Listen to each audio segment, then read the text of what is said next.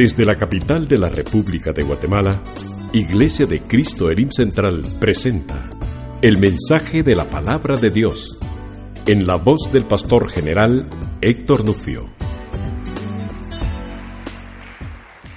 Quiero invitarles a, vamos a estar estudiando un poquito eh, Jeremías 32, 31, perdón. Pero quiero invitarles a leer Jeremías 30, 23 y luego vamos a ir al Salmo 25. Porque quiero que caminemos juntos en esta enseñanza y podamos cimentarnos en lo que es el pacto del Señor. Oiga lo que dice en el verso 23 del capítulo 30 de Jeremías. He aquí que el huracán de Jehová sale con furor. Es un huracán que gira e irrumpe sobre la cabeza de los impíos. No se apartará el ardor de la ira de Jehová hasta que haya hecho y cumplido los propósitos de su corazón. Al final de los días lo entenderéis. Quiero que entienda el contexto, Israel en exilio, el tiempo de los gentiles se inició en Nabucodonosor y todavía no ha terminado el tiempo, el tiempo en el cual ellos tienen libertad, el gentil tiene libertad de imponer su idolatría y de imponer sus reglas por encima de las de Dios. Y es increíble ver cómo el tiempo de los gentiles se ha ido propagando, si estamos hablando escatológicamente, en el mundo. Las ideas del mundo están por todos lados en el sentido de alejarnos del Señor, alejarnos de lo que Él realmente quiere que seamos. Pero cuando veo la escritura me preocupa que observamos que el mundo va de acuerdo al plan de Dios hasta que se manifieste totalmente el anticristo. Pero cuando vamos al libro de Apocalipsis podemos observar que aunque todo está en el plan del Señor, si alguien no está en el plan del Señor, es probablemente, cuando digo no en el plan del Señor, no está como Dios lo planea, no está bajo las órdenes del Señor, es la iglesia. Y eso es muy curioso. Porque si vamos al libro de Apocalipsis vemos que todo lo tiene bien ordenado el Señor del capítulo 4 en adelante, pero anteriormente al capítulo 4, cuando le escribe a las siete iglesias, Dos de ellas se quedan calmadas, pero el resto les dice el Señor, ustedes están haciendo esto y esto, pero sin embargo tengo algo contra ti, le dice a la iglesia de Éfeso. Estás haciendo y esto y esto, tienes profecías, tienes esto, pero está Jezabel ahí metida que está enseñando a fornicar, o sea, a romper el pacto. Después le habla a la iglesia de la Odisea y le dice, tú te dices que estás bien, que eres rica, que, no te, que te has hecho rica, que no tienes necesidad de nadie y sin embargo eh, la insulta en cierta manera. Pero el Señor deja claro que es un periodo en el cual Él le habla fuerte a la iglesia porque nos ama. Al que Dios ama, a que Jesús ama, reprende y corrige. Y lo mismo ocurrió con Israel, por ejemplo. Israel entró a la tierra prometida y el Señor le dijo, cuidado con con mezclarte con las enseñanzas que tenía Canaán.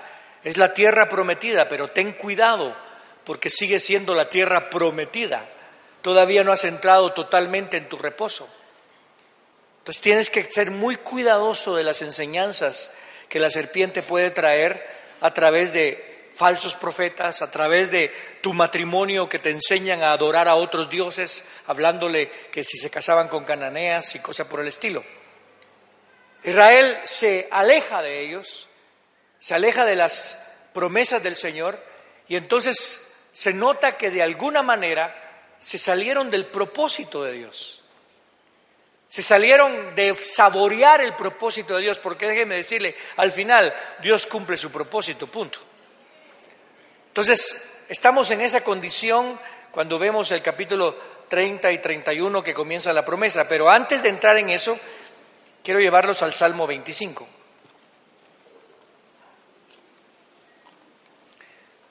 Un salmo donde hay un hombre que pecó y un hombre que su pecado lo ha traído a ser perseguido. Pero un hombre que entiende que está bajo pacto. Diga conmigo, estamos bajo el pacto en el Señor Jesucristo. Estamos en el pacto en el Señor Jesucristo. Entonces oiga lo que dice. Cuando él ha pecado y ha traído aflicción sobre su alma, Dios le dice, a ti, oh Jehová, levantaré mi alma. Dios mío, en ti confío. No sea yo avergonzado. No triunfen sobre mí mis enemigos. Quiero que lo lea junto conmigo, Recio. Diga conmigo, a ti, oh Jehová, levantaré mi alma. Dios mío, en ti confío. No sea yo avergonzado no triunfen sobre mí mis enemigos. Ahora mire lo que dice en el verso 4. Muéstrame, oh Jehová, tus caminos. Léalo conmigo. Muéstrame, oh Jehová, tus caminos. Enséñame tus sendas. Encamíname en tu verdad y enséñame, porque tú eres el Dios de mi salvación y en ti he esperado todo el día. Ahora vamos a ver al verso 7. Lo vemos juntos. No te acuerdes de los pecados de mi juventud ni de mis rebeliones. Conforme a tu misericordia, acuérdate de mí por tu bondad, oh Jehová. Verso 11.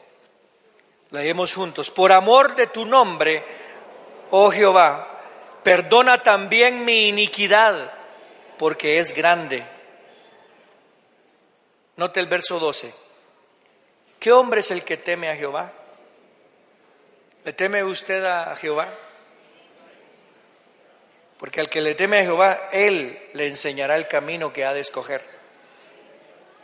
Lo que está diciendo aquí el Señor es, muy bien, tú te has arrepentido, me reconoces que estás en mi pacto, reconoces que yo soy tu Señor, entonces ya llegó el tiempo de tomar decisiones.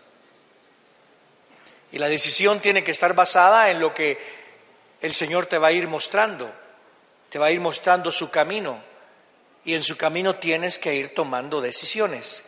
Entonces le dice, perdónate, perdón, dice, Él enseñará el camino que ha de escoger. Su alma reposará en bienestar y sus descendientes heredarán la tierra. Ahora mire, el verso 14 es donde me quiero ubicar para irme luego al capítulo 31. El secreto de Jehová es para los que le temen. A ellos hará conocer su pacto. Quiero que lo digamos juntos. El secreto de Jehová es para los que le temen. A ellos, dígalo, a ellos hará conocer su pacto. Jeremías era un hombre que se había dedicado a la palabra del Señor, se había dedicado a amar al Señor era un hombre que de alguna manera estaba viviendo momentos de, mucho pecado en Israel y fuera de Israel. La, la, dispersación estaba ahí, la diáspora, el exilio, el tiempo de los judíos, perdón, el tiempo de los gentiles estaba iniciado. Entonces, él es un hombre que le teme a Jehová. Y Dios le comienza a mostrar cosas porque se quedó dormido y comienza a mostrarle cosas y, le comienza a decir cómo va a restaurar a Israel y cómo, cómo Él va a traer bendición sobre ellos. Le mantiene diciendo que le va a mostrar cómo tomar esas decisiones. Y verso 27, oiga lo que dice en el capítulo 31 y verso 27.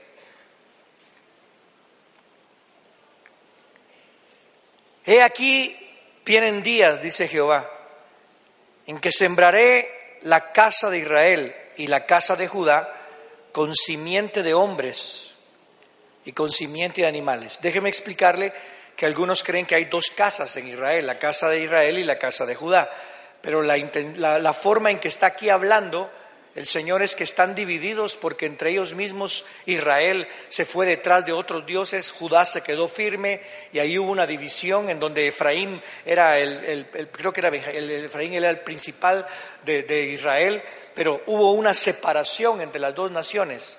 Está dividida el pueblo del Señor y han formado sus propias casas. Pues el Señor los va a traer primero unidos, los va a juntar. Entonces dice, aquí vienen días, dice Jehová, en que sembraré la casa de Israel y la casa de Judá con simiente de hombres y con simiente de animales.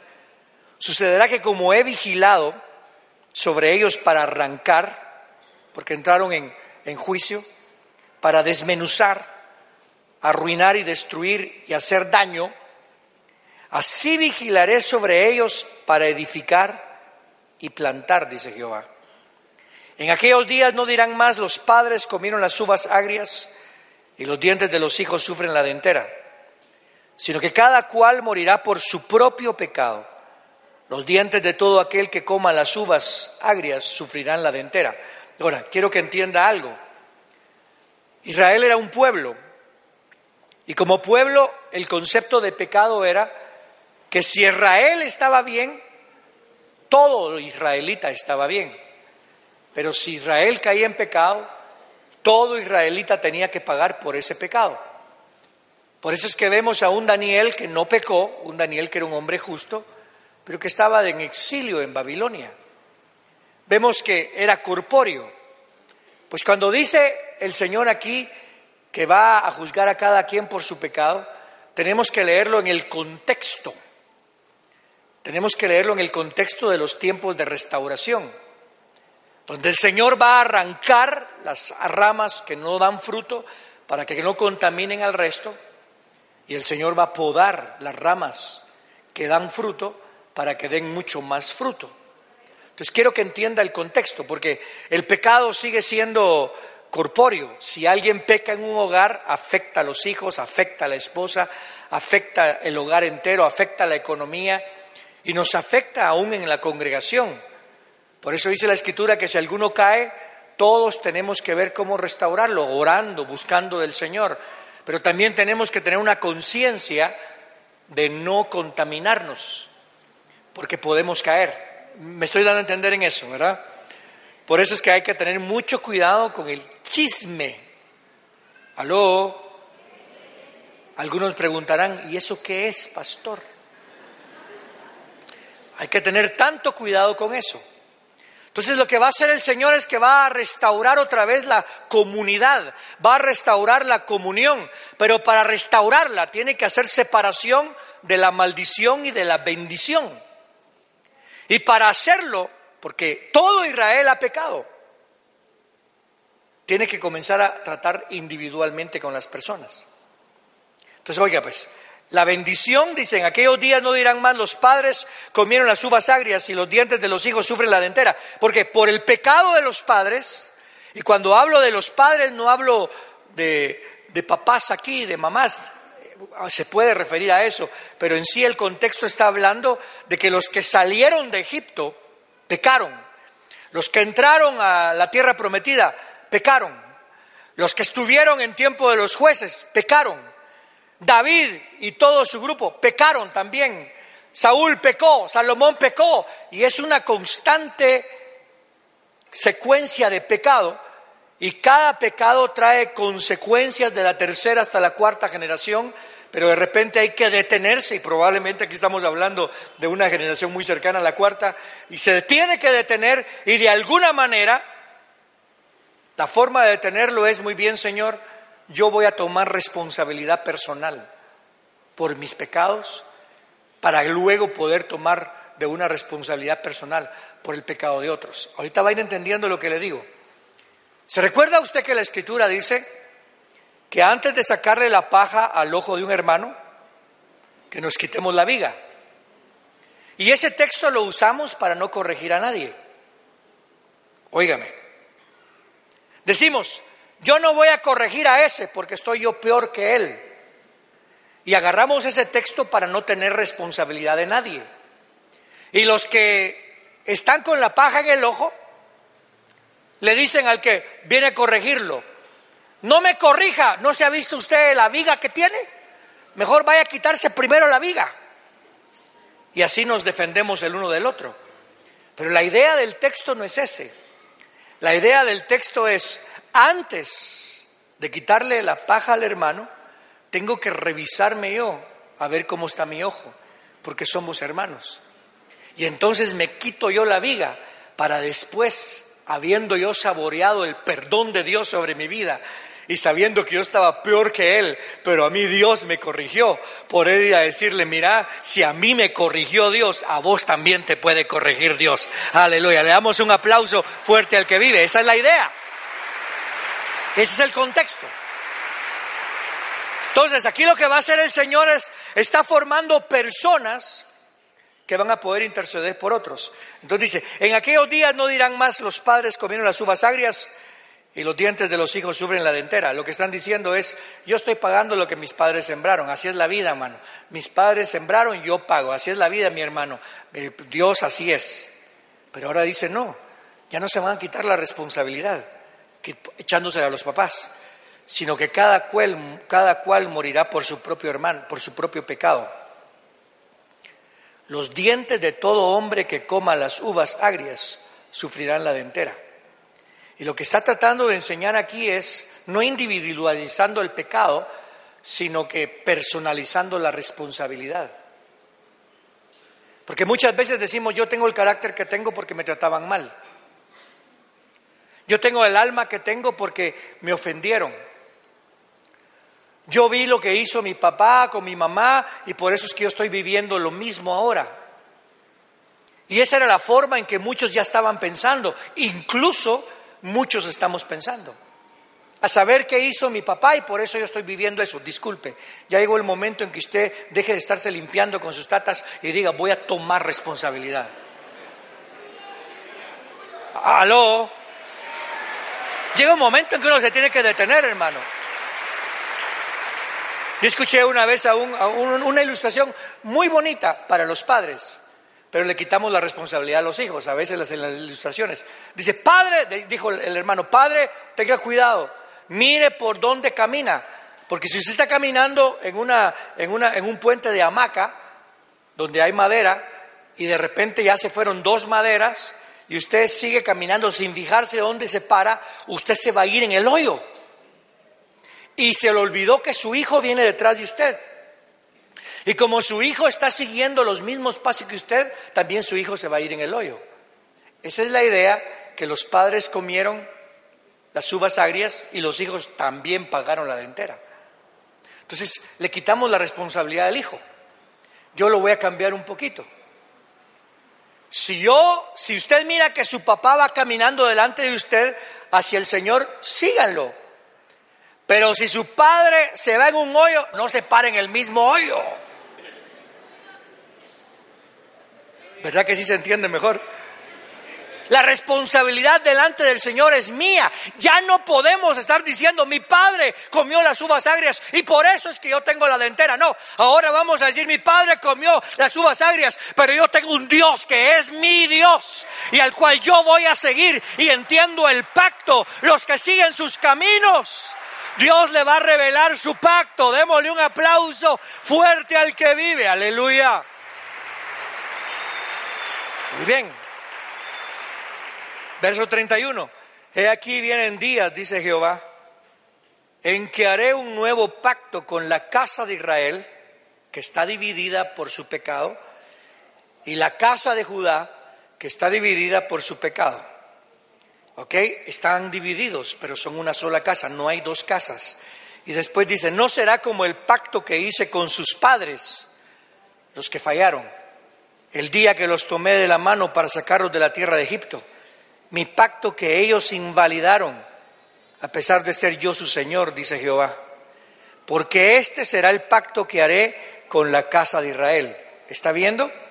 Lo que está diciendo es de que ellos heredaron la división y la separación que sus padres sembraron, pero que ya en el nuevo pacto ya la responsabilidad es de cada uno.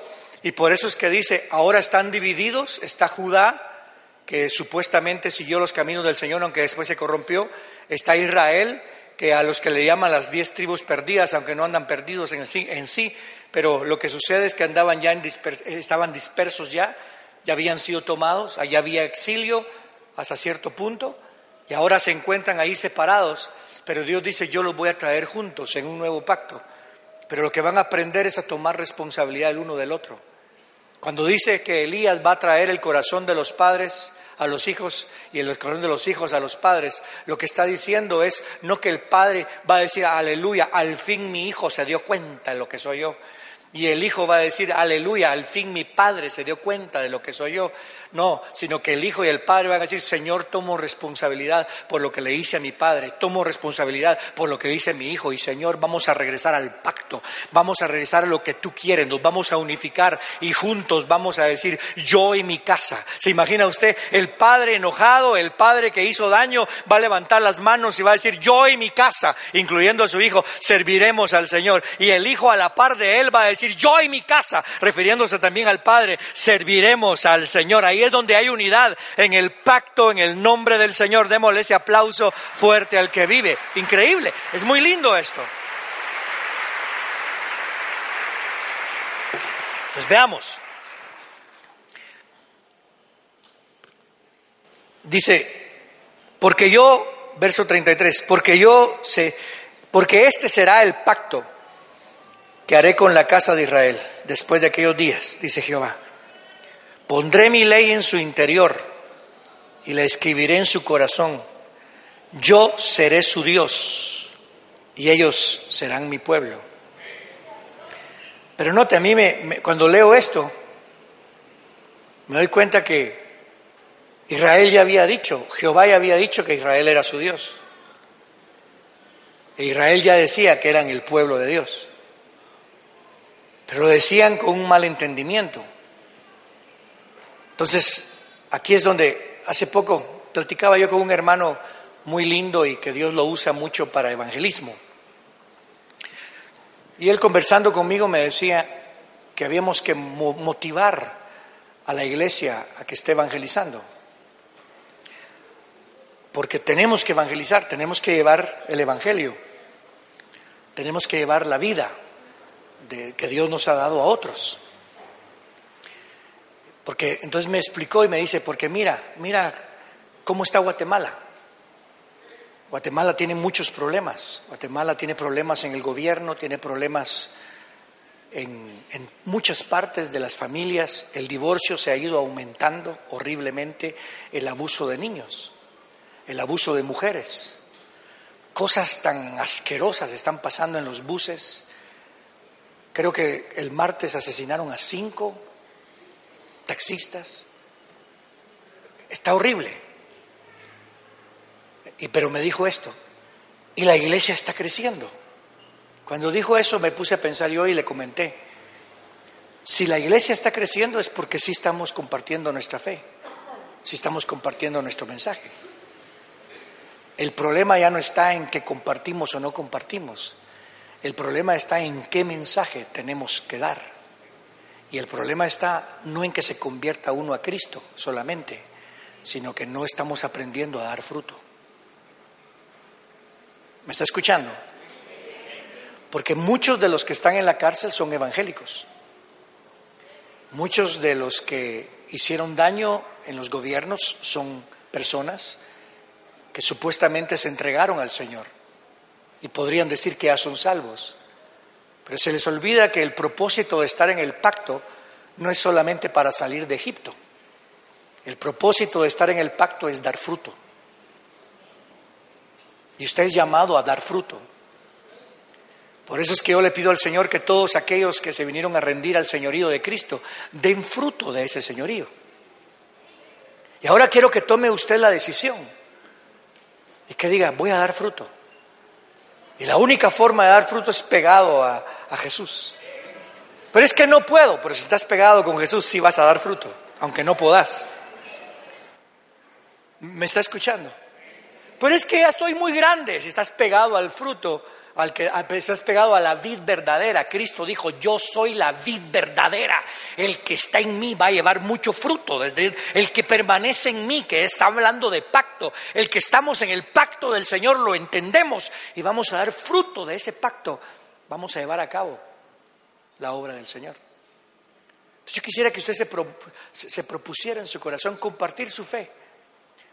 Pero más que compartir su fe, la palabra fe no existe en el hebreo, según entiendo según entiendo. La palabra fe se traduce fe en nuestro lenguaje, pero la palabra fe en, sí significa fidelidad. Y lo que implica es de que yo creo, tengo fe en Dios, decimos. La verdad es que lo que estamos diciendo es yo conozco que Dios es fiel. Entonces, pase lo que pase, yo vivo, yo vivo bajo la fidelidad de Dios. Y entonces, como Él es fiel, yo voy a serle fiel a Él. Fe es serle fiel. Dice amén a eso. Fe es serle fiel. ¿Por qué le vamos a ser fiel? Porque Él es un Dios fiel. Él es el único Dios verdadero. Démosle gloria al nombre del Señor. Es increíble. Pues pensemos, voy a llevar fruto. Ahora, ¿qué pasó? Ya se cumplió el nuevo pacto, ya, en Cristo. Ya se cumplió en Israel. Mi concepto es que Israel Vino el Señor, a lo suyo vino para esto y lo suyo no le recibió. Y quiero que entienda, la iglesia, lo que el concepto de que la iglesia es, viene a reemplazar a Israel no es un concepto que nosotros promovemos, ni es un concepto que nosotros tenemos. Nosotros lo que creemos es esto, que Dios va a ser fiel con Israel y lo va a restaurar. Y el concepto es esto, que ahora somos parte de su pueblo, donde no hay ni judío ni gentil, y el concepto es eso, que nosotros el nuevo pacto ya lo estamos viviendo en el Mesías. Yo no soy judío ni soy israelita, pero soy pueblo del Señor. ¿Por qué? Porque estoy bajo el Mesías, que vino el Mesías, vino a, vino a Israel. Sí, el Mesías vino a Israel, pero no vino solo a Israel, sino que a través de Israel iba a llevar la luz a todas las naciones. Pero ahora yo me entero que Israel no lo recibió, pero a los que le recibimos y cuando le han recibido, nos hizo llegar, a, nos dio el poder de llegar a ser hijos de Dios. Es un concepto que hay que explicarlo mucho. Pero no quiero que usted se meta a pensar que, esto, esta organización reemplaza a esta organización. No, no, no, no. Yo quiero que piense, somos el pueblo del Señor. Si Israel dice, a veces decimos Israel es el pueblo del Señor. Bueno, yo también soy pueblo del Señor. ¿Cuántos son pueblo del Señor? Somos la congregación de aquel que está sentado a la diestra del Padre. Démosle gloria al nombre del Señor. Entonces, note esto, pues. Comenzó el tiempo de los gentiles, oiga la, diferencia, tiempo de los gentiles se inició con Nabucodonosor. Es más, cuando usted va al Nuevo Testamento, usted comienza a ver que las fechas se ponían de acuerdo al rey que gobernaba. Por eso es que es un poquito difícil saber en qué fecha fue esto y lo otro, porque digamos, decían en el año primero del rey Nabucodonosor, después en el año primero del rey Ciro, después en el año primero de este rey, en el año primero, y entonces cada vez que entraba un rey se iniciaba el año primero. Entonces no sabíamos, por ejemplo, eh, en qué año estamos, depende bajo qué rey está. ¿Me explico? Supóngase que si fueran los presidentes en el año primero del señor Arzú, o en el año primero del señor Colón, en el año primero de Portillo, en el año primero de, y así vamos poniendo diferentes primeros. Entonces no sabemos en qué fecha estamos, sino que depende de quién es el rey. Por eso es que hoy nosotros estamos en el tiempo de Dios. me explico, porque estamos bajo el rey que es rey. Por eso es que a veces cuando decimos, ay, eh, tenemos que meternos al tiempo de Dios, perdone, usted ya está en el tiempo de Dios, porque usted está en el año que Dios quiere que estemos, en el año del Mesías. ¿Quién es nuestro rey? Jesucristo es nuestro rey. Decimos amén a eso, Jesús es nuestro rey. Muy bien. Es el tiempo de los gentiles, donde el gobierno era marcado por quien estaba, fíjese ahorita, el presidente Trump es presidente de Estados Unidos pero nos afecta.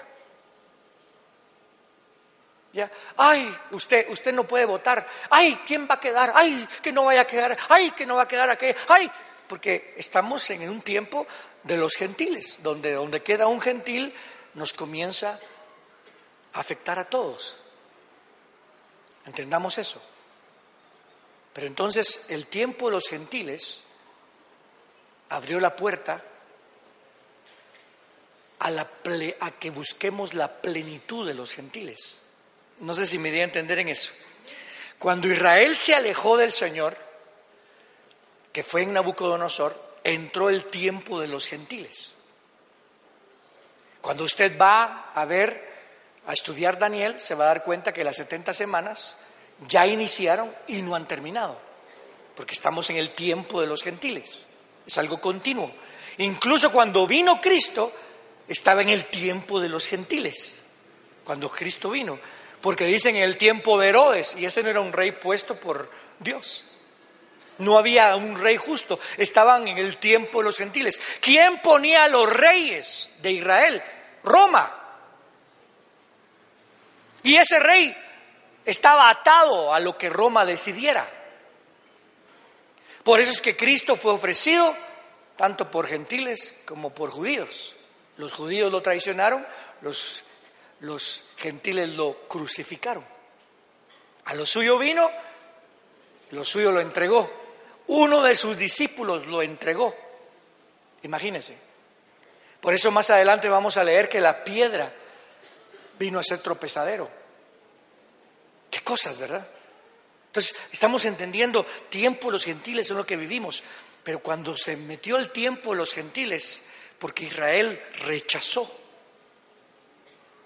al Mesías, rechazó el gobierno de Dios, rechazó el pacto, se inició el tiempo de los gentiles. Pero cuando rechazó al que venía a restaurar el nuevo pacto como nación, porque no todo Israel lo negó, recuérdense que se convirtieron un montón. Y recuérdense que los doce apóstoles son judíos. ¿Ok? Cuando lo rechazaron, entonces se comenzó a buscar la plenitud de los gentiles. Se nos abrió la puerta al nuevo pacto a nosotros. Qué cosa más tremenda. Y ahora vosotros que estabais alejados de las promesas, alejados de los pactos, alejados de la ciudadanía de Israel, sin Dios en este mundo y sin Mesías, ahora somos más que vencedores a través de Cristo Jesús que nos fortalece. Qué cosa más linda. Entonces, cuando yo leo el verso 33, este será el pacto con la casa de Israel yo lo aplico a que es el pacto que no quisieron aceptar como casa. Me explico. Y es un pacto que finalmente lo van a aceptar cuando el Mesías regrese. O sea que no es algo que ya se cumplió en ellos. Es algo que se cumplió, pero ellos no se metieron bajo el pacto. Y como no se metieron bajo el pacto, el Señor salió a las calles y dijo, vayan a traer a cualquiera porque el pacto en sí tenía que entrar a través de los líderes. Entiéndame esto. Tenía que entrar a través de los líderes. Pero los líderes lo rechazaron. Entonces dijo el Señor, ¿saben qué? No quieren venir. Recuérdense que hay una parábola en donde el Señor dice, voy a preparar mi, una comida, una fiesta, donde se, donde se cumple el pacto, porque las comidas, eh, miremoslo fuera de la boda del Cordero ahorita, las comidas eran para celebrar la fiesta, de que se cumplía un pacto. Miren, después de una boda, ¿qué hay? ¿Aló? Si usted llega a la boda y no hay comida, sale bravo. Entonces, ¿para qué vine? Dice. Usted, ¿aló? ¿Para qué vine? Todo lo que manejé para que no me den nada a usted. Somos tremendos los, los, los hispanos, ¿verdad? Pero note, después de una boda hay comida es más, es lo que más nos recordamos después. No, no, no tampoco. Pero note esto. Entonces dice, voy a juntar mi comida, voy a hacer la comida. Y después manda a llamar a todos y le dice, vengan. Fíjense que ya, ya se cumplió. Vamos a comer juntos todos. ¿Y qué dijeron los líderes? Perdón, yo no puedo ir porque acabo de comprar un terreno. Recordate que si no voy es porque tú me bendijiste, Dios. Tú me diste el terreno, tú me bendijiste, entonces yo tengo que cuidar lo que tú me diste de bendición, así que no puedo ir a comer. Después otro que se había pasado, Señor, dame esposa, le dio esposa. Ven a comer. No, disculpa, Señor, pero tú fuiste el que me diste esta mujer. Así que yo con ella voy a ir, y me acabo de casar, así que no puedo ir a la boda. Pues todas las bendiciones que habían recibido hacían que no llegaran. Entonces se enojó el, dueño de la, de la casa se enojó, el que estaba preparando la comida, el pacto, y dijo, vayan a traer a todos los que, vayan a traer a estos, y estaba hablando no a los líderes, sino que está hablando, vayan a traer a Pedro, a, Juan, vayan a traer a, ¿cómo se llama? aquella mujer que, de la cual liberó Jesús de siete demonios, vayan a traer a este y la otra. Y cuando entraron, todavía había espacio. Gloria a Dios que todavía había espacio. ¿Cuántos agradecen a Dios que, que todavía había un espacio? Todavía había espacio. Entonces viene y dice, muy bien, vayan y tráiganme a cualquiera que esté en la calle, vayan y no importa cómo está, no importa si está ciego, no importa si usted tráigamelo, tráigalo, pero vamos a llenar esta casa. Y se metieron el montón. Y dijo, para que ya no quede espacio para ninguno. Esa es la apariencia. Por eso es que todos creen que eran, iban a sustituir, porque fueron eliminados. Pero se les olvida que de los que fueron eliminados, hubo unos que actuaron como Israel actuó y no se quisieron vestir como el dueño les había dicho que se vistiera. Por eso es que esto no se trata de religión, esto no se trata nada más de acepto Jesús, se trata de dar fruto. Se trata de estar vestidos como Él quiere que estemos vestidos. Se trata de tener pacto. Se trata de entender el pacto. Se trata de escuchar su ley. Se trata de que escriba la ley en mis corazones para que yo pueda encontrar la solución a todos los problemas. No mis problemas aquí, sino aquello que no le agrada a Dios. ¿Sabe cuál es la solución de un problema? No es resolver el problema, sino que no se trata de quién gana ni quién pierde, sino que es agradar a Dios, aleluya. ¿Sabe qué es lo que va a solucionar todo problema? El pasar por el problema viéndole el ojo al Señor y aunque pase por valle de sombra de muerte, mi oído está pendiente de la vara y del callado, aleluya. Mi oído está pendiente porque Él es mi pastor y aunque yo no lo pueda ver ni sentir, sí lo puedo oír porque las ovejas pueden oír al buen pastor, aleluya. Y Él va a dar la vida por las ovejas. Él ya dio la vida por las ovejas.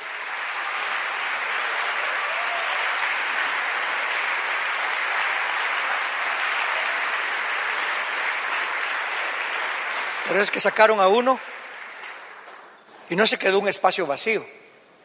No se va a poner contento el que estaba a la par. Ahora puedo comer doble. No. Está implicando que se llena la plenitud de los gentiles. Pero la plenitud de los gentiles no le cierra la puerta a Israel. Y la plenitud de los gentiles se está acercando. Se está acercando. Ya viene el fin. Y no es para que usted se preocupe, sino que es para que diga, qué lindo es el pacto del Señor. Oiga esto. Porque este será el pacto que haré con la casa de Israel. Después de aquellos días, dice Jehová, pondré mi ley en su interior y la escribiré en su corazón yo seré su Dios y ellos serán mi pueblo. Ya nadie enseñará a su prójimo y nadie a su hermano diciendo, conoce a Jehová. Aquí no está eliminando la enseñanza. Usted ya sabe quién es su Dios y usted ya sabe quién es su pueblo. Por eso es que no se me deje engañar. Si alguien le dice, véngase porque aquí está Dios, usted sabe dónde está el Señor. No estoy hablando de esta congregación solamente, estoy hablando de que usted ya sabe que le pertenece. Enseñanzas hay, Cristo vino a enseñar. Enseñanzas todavía hubo después de que Cristo resucitó. Le enseñó a sus discípulos. Entonces no está hablando de la enseñanza, sino que lo está diciendo es, nadie le dirá a su prójimo, nadie apuntará y le dirá a su prójimo, este es tu Dios. Porque usted ya lo conoce. Usted ya sabe que es hijo del Señor. Pues todos ellos me conocerán. Eso es lo más importante. Si usted es el más pequeño de esta casa, en cualquier forma en que usted se crea, usted ya tiene el conocimiento superior al cual puede tener. Usted conoce quién es su Dios. Desde el más pequeño de ellos hasta el más grande, dice Jehová, porque yo perdonaré su iniquidad y no me acordaré más de sus pecados. Wow. Vamos a bajar de una vez aquí para orar por las personas. Pónganse de pie conmigo, por favor, los que van a orar. Oiga esto. Ya, oiga esto, solo oiga esto. Dice, y no me acordaré, o primero, porque yo perdonaré su iniquidad y no me acordaré más de su pecado. Cuando entramos en pacto, usted tiene que saber que tiene que tomar una decisión.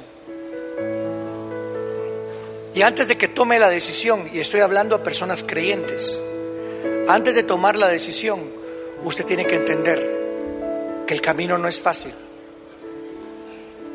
Es un camino duro. Es un camino muy difícil. Pero Dios va a escribir sus leyes en su corazón y es un camino en el cual usted no se va a perder. Porque su palabra lo va a guiar. Lámpara a mis pies, no lámpara al camino, lámpara a mis pies. Va a ser difícil, pero al final la solución es esta, agradar al Padre. Entonces yo quiero preguntarle, quiero que tome esa decisión por usted, tome responsabilidad por usted y responsabilidad por los suyos. Todos los que estamos aquí vamos a orar por usted. Pero si usted desea hoy, yo le, digo, venga con sus cargas. Venga con maldiciones que le han echado según usted. Venga con, con un montón de cosas. Pero venga al único que puede transformar su vida. Porque usted está en el nuevo pacto. Entonces en lo que cantamos este coro, yo le invito a que usted comience a venir aquí a decirle, aquí estoy Señor. Eh, cantemos este, mejor cantemos, aquí estoy.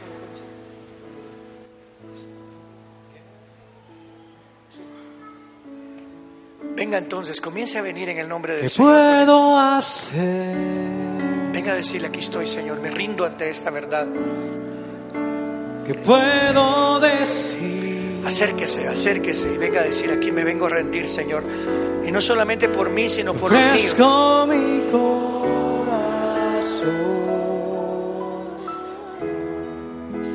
completamente a ti. ¿Qué puedo hacer?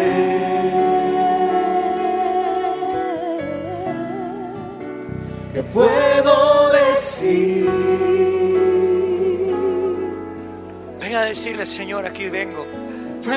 Joven. Escúchame bien, joven, jo- los jóvenes que están aquí. La presión, la presión de afuera, la presión sexual, pero no solamente la sexual, la presión de, de drogas, la presión de libertinaje es muy fuerte. Pero dice el Señor que la única forma de resistir eso que estás tratando de resistir es sometiéndoos a Dios. Someteos a Dios. Resistir al diablo y él huirá de vosotros. Por favor, no se vaya con esa presión. Venga, si hay jóvenes aquí que tienen presiones, vengan ahorita aquí a la presencia del Señor. Está en la presencia. Usted ya está en la presencia del Señor, pero solamente venga a decir, tomo la decisión. Yo y mi casa serviremos a Jehová. Tomo la decisión, yo y mi casa serviremos a Jehová. Tomo esta decisión, yo y mi casa serviremos a Jehová. Aleluya. Aquí estoy con manos alzadas vengo, pues tú todo lo diste por mí. Aquí estoy, mi alma a ti